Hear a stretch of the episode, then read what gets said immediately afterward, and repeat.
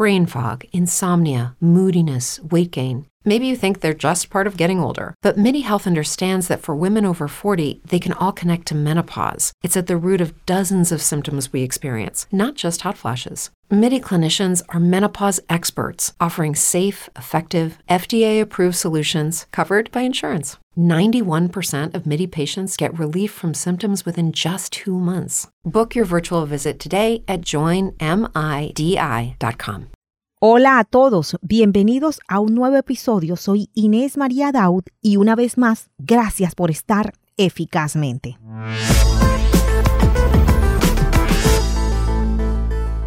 Ubiquémonos en 1995, año en el que nació uno de los actuales símbolos culturales de nuestro país, la banda departamental de Baranoa.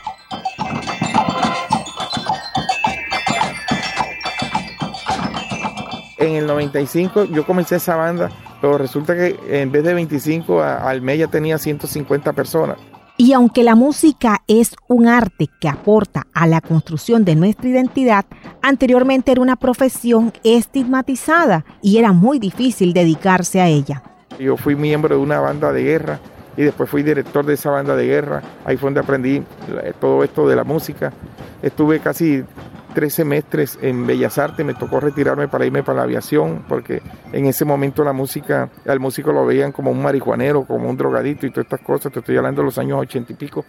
Hoy en día es la mejor, una de las mejores profesiones que tenemos, gracias a Dios. Los inicios siempre son un reto. Empezar un proyecto o una nueva idea trae consigo obstáculos que se convierten en piedras que debemos ir quitando del camino. Estudié, trabajé 10 años en una empresa privada 10 años volando como ingeniero de helicópteros y en el 99 me retiré prácticamente y pasé a la gobernación como, como un director de la banda, apoyando la banda, porque el doctor Rodolfo Espinosa, gobernador de turno, creó la banda departamental, la declaró departamental y me tocó coger para la gobernación y hoy en día estoy en la gobernación. En ese momento yo hablaba con los profesores del el director del colegio y, me dijeron que no podían porque lógicamente era un mantenimiento muy grande y no tenían la plata. Pasamos para el municipio y tampoco. Yo con mis esfuerzos comencé a empeñar mis cosas, a vender mis cosas, a meterle a mi, de mi sueldo, compraba instrumentos, traía y todas estas cosas y comencé yo solo a crear. Fuimos y ganamos un concurso en Bogotá,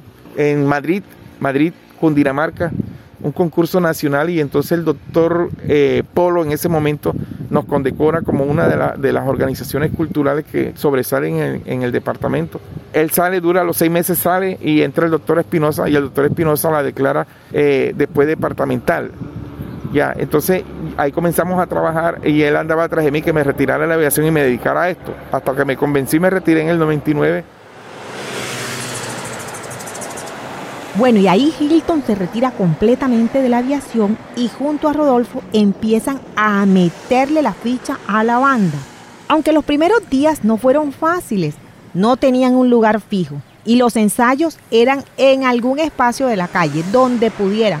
Poco después ellos recibieron un auxilio de 58 millones de pesos, que fue con lo que compraron la sede que hoy tienen en el municipio de Baranoa, la sede de la banda de Baranoa por cierto, un lugar mágico. Nosotros ensayamos en la calle, no teníamos eh, dónde quedarnos, entonces en ese momento conseguí un auxilio para comprar una casa y yo compré esta finca. Aquí hay casi 15 hectáreas de tierra y se están convirtiendo en el parador turístico musical más importante del Caribe colombiano.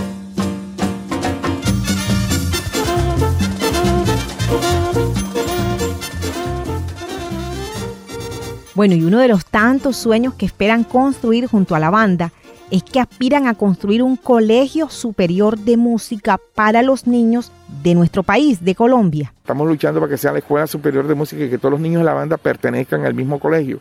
Y eso es lo que estamos tratando de hacer, ese es nuestro futuro. Primero, hace 13 años luchamos por una concha acústica donde la banda haga todas sus presentaciones y lógicamente el departamento también, los grupos folclóricos, todos los que quieran estar aquí. Aparte de eso, eh, usufructarlo, o sea, eh, que se alquile para grandes conciertos y todas esas cosas, y se ha logrado y hoy en día lo están construyendo y lo entregan en julio.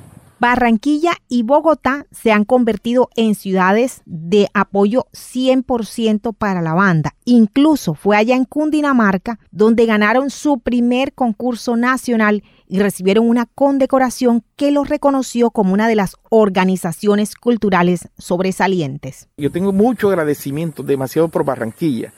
Los barranquilleros fueron los primeros que acogieron la banda. Y si me vas a preguntar, después vino vinieron los bogotanos, con Fanny Mique, con Doña Nilla Quintero, y se llevaban la, para Bogotá la banda a toda hora. Fanny Mique no abría su Iberoamericana de Teatro con la banda de primero. Entonces se comenzó a conocer y, hay una historia muy, muy casual, que cuando la banda eh, se comenzó a conocer, mucha gente en Bogotá conocía la banda, más que de pronto, yo podría decir que más que, que, en el departamento del Atlántico. Estoy sintiendo las señales de algún puerto, estoy oyendo tus canciones. La banda en su historia ha tenido muchas personas que los han ayudado, uno de ellos el actual presidente de Colombia. Lleva la banda a Washington y ahí comienza el, la viajadera para todos lados. Entonces, eh, hoy en día, eh, ese señor que nos lleva a Washington, que nos atendió, que nos atendía, que estaba pendiente que, que no nos pasara nada, que si la atención, que si el almuerzo, nunca, nunca pensamos que se iba a convertir en un presidente.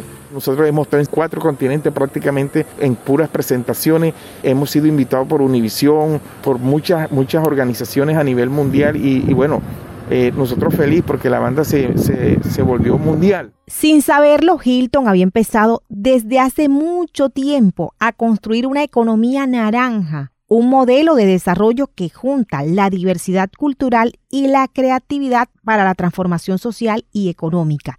La banda de Baranoa es un caso exitoso de economía naranja. Yo sin saber eh, había construido yo una economía naranja. Tú ves esto aquí y aquí hay estudio de grabación. Había un restaurante que se paralizó por la pandemia, pero que lo vamos a volver a abrir.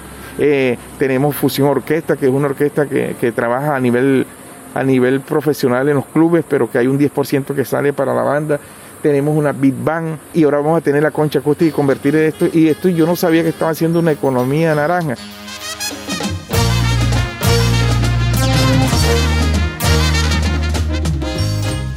El objetivo principal siempre ha sido cambiar vidas.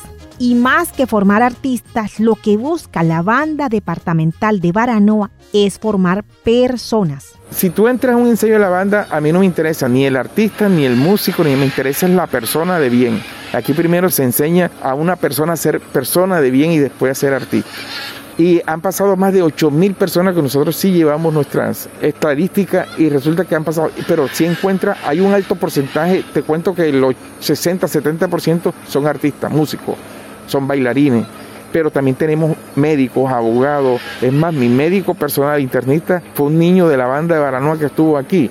Ya, increíble. Tenemos, eh, eh, nuestro diseñador estuvo en la banda de Baranoa porque nosotros escogemos los que están, tenemos psicólogos, tenemos ingenieros, tenemos muchas cosas, pero ellos le, dan gracias a Dios porque están trabajando y están en grandes empresas y dice, yo aprendí mucho de la disciplina de la banda de Baranoa. Miles de niños han pasado por aquella finca mágica en Baranoa y con ellos miles de historias, muchas, muchas historias. Por lo menos en Corea del Sur, eh, cuando entramos al hotel, el, baño, el inodoro, el, el bacín era de puro botones ya, entonces yo le dije, mire muchachos, no me toquen ningún botón, no toquen ahí, aparte de los botones, ahí hay uno que es manual, entonces se le enseñó el manual, tienen que nada más este si van a bajar el, baño, entonces este.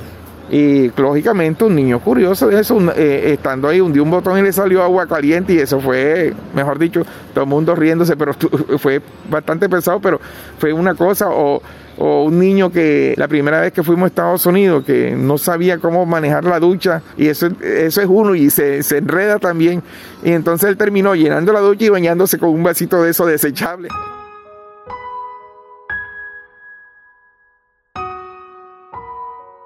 Otras que lo arrugan. Yo viví la muerte de un niño en la banda un sábado de carnaval antes de salir. Entonces yo tenía un niño eh, que sufría de epilepsia y, los papás no se dieran cuenta que el niño le dio el ataque en la madrugada y se ahogó. Y cuando le fueron a entregar el uniforme a las 7 que lo fueron a llamar, el niño estaba muerto y nosotros teníamos que estar a 10 en Batalla de Flores. Ese día la Batalla de Flores se paralizó y nos tuvieron que esperar porque yo dije que no íbamos, pero los familiares nos pidieron que fuéramos en nombre de eso y eso fue, eso fue fatal. Nos dio muy, muy duro. E incluso en donde han visto el peligro cerca. Los primeros años quedamos encerrados entre guerrilla y ejército. Yo le dije al conductor, hey, pila, que no, no, hay buses, no, no, no hay carros por el camino. No encontrábamos carros, o sea, venimos solos ya. Yo le decía, estamos solos. Y no, pues todo es que es la una de la mañana y eso es normal. No, no es normal. La próxima bomba me para. Paramos y nos dieron, no, es que aquí a 10 minutos está, menos de 10 minutos se está dando plomo la guerrilla con el ejército. Ahí duramos casi 20 horas esperando que eso lo abrieran. Entonces yo, asustado con, en ese momento, yo me acuerdo que la banda viajaba con 320 pelados. Si tener un niño a cargo es una responsabilidad, ahora pensemos el tener cientos de niños que cuidar. Es prácticamente una tarea de héroes. Cuando nosotros salimos, por lo menos, hemos salido máximo 120 personas. Imagínate, 120 niños fuera que ahí mismo va el grupo de apoyo, porque aquí enseñamos a que uno se cuide con otro. Yo no llevo papá, no llevo a nadie. Siempre llevo médicos siempre llevo un médico, eso sí, ellos se, se, preparan para eso. Nunca viajaron ni nunca en un avión. Entonces, esos niños se entrenan, hoy en día se entrenan para montarse en un bus, en un avión, en un hotel, todo eso se le tiene que enseñar aquí. La banda departamental de Baranoa ha conseguido ser lo que es gracias al esfuerzo y perseverancia de cada uno de ellos, sacrificios de parte de todos los que han aportado a conseguir la imagen que hoy tienen. Nosotros hacíamos rifas, vendíamos eh, pasteles, eh, hacíamos bingo para poder ir a un viaje. Cuando pasamos a la gobernación, lógicamente ya eh, nos evitamos todo eso y hoy en día para que la banda viaje por ley de infancia, porque antes no había ley de infancia, ahora sí los niños necesitan un cuidado muy grande. Hoy los niños viajan en buses especiales, brasileños especiales, en avión, en hotel cinco estrellas y todas estas cosas. Pero el, el principio de la banda fue muy feo, demasiado. ¿Cómo era eso? También me imagino que padres de familia, rifa, participaban. Sí, sí, todos, todos. O nos poníamos en el peaje a, a vender unos stickers ahí y nos los compraba la gente. Entonces eh, fue, fue, muy, muy, muy duro, durísimo, durísimo como todo. Aquel que siembra siempre recoge los frutos de su cosecha. Esfuerzo, atrevimiento e innovación siempre han sido la clave de una buena siembra. Yo no copio nada. A mí no me gusta copiar. Yo soy original. Si te voy a decir un secreto, yo no duermo. Yo estoy despierto aquí donde me ves tú. Me dormía a las diez y media de la noche y a la una y cuarto estaba despierto y no dormí más. Yo sufro insomnio. Entonces, en ese, creo que gracias a eso es que yo he creado tanto. Cuando yo tenía la banda de Baranoa, veía que la gente le gustaba un ratico la, la marcha y después se aburría. Y yo, no, yo le tengo que quitar el golpe militar, le tengo que quitar esos uniformes militares y, y, le cambié. Quien cambió el formato de banda en el mundo, porque ya lo están copiando en el mundo, fue la banda de Baranoa. Ya, entonces el, la música, y mira que ya la banda no desfila, es puro escenario. Tiene que ser esa. La única parte donde ha desfilado la banda es en Batalla de Flores, pero ya la banda no desfila. Pero para ponerla en Batalla de Flores tienen que montar sonido, micrófonos inalámbricos y todo, que hay que traerlo todo de Bogotá y eso cuesta una cantidad de plata. Ya, entonces eso es lo que nosotros presentábamos en Batalla de Flores. Pero la verdad es que para montar la banda de Baranoa hoy en día vale mucha plata.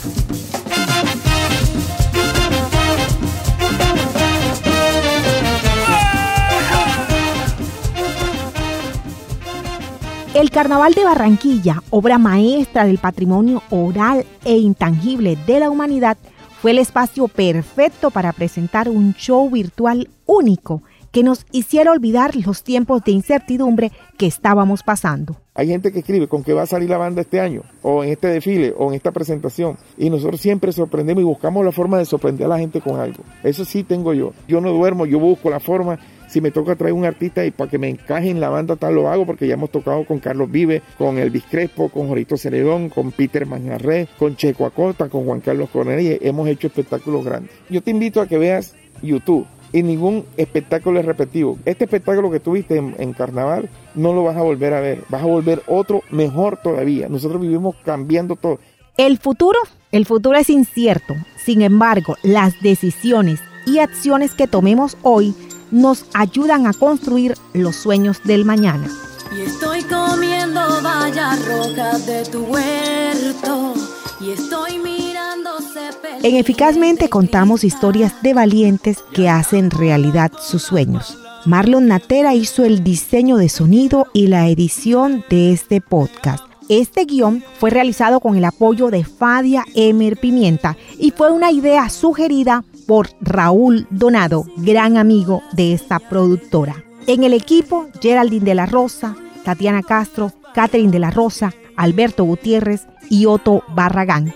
Gracias a todos por estar eficazmente. Soy Inés María Daud.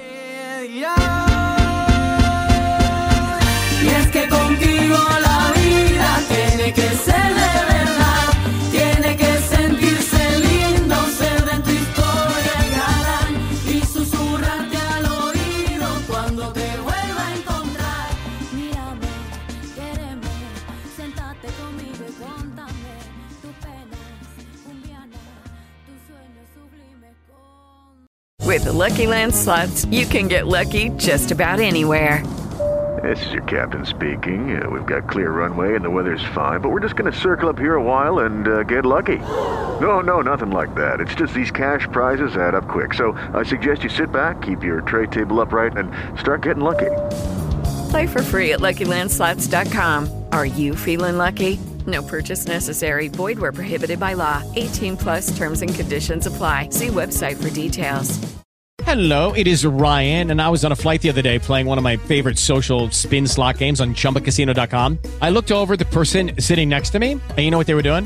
They were also playing Chumba Casino. Coincidence? I think not. Everybody's loving having fun with it. Chumba Casino is home to hundreds of casino style games that you can play for free anytime, anywhere even at 30,000 feet. So sign up now at ChumbaCasino.com to claim your free welcome bonus. That's ChumbaCasino.com and live the Chumba life. No purchase necessary. Group. Void were prohibited by law. See terms and conditions. 18 plus.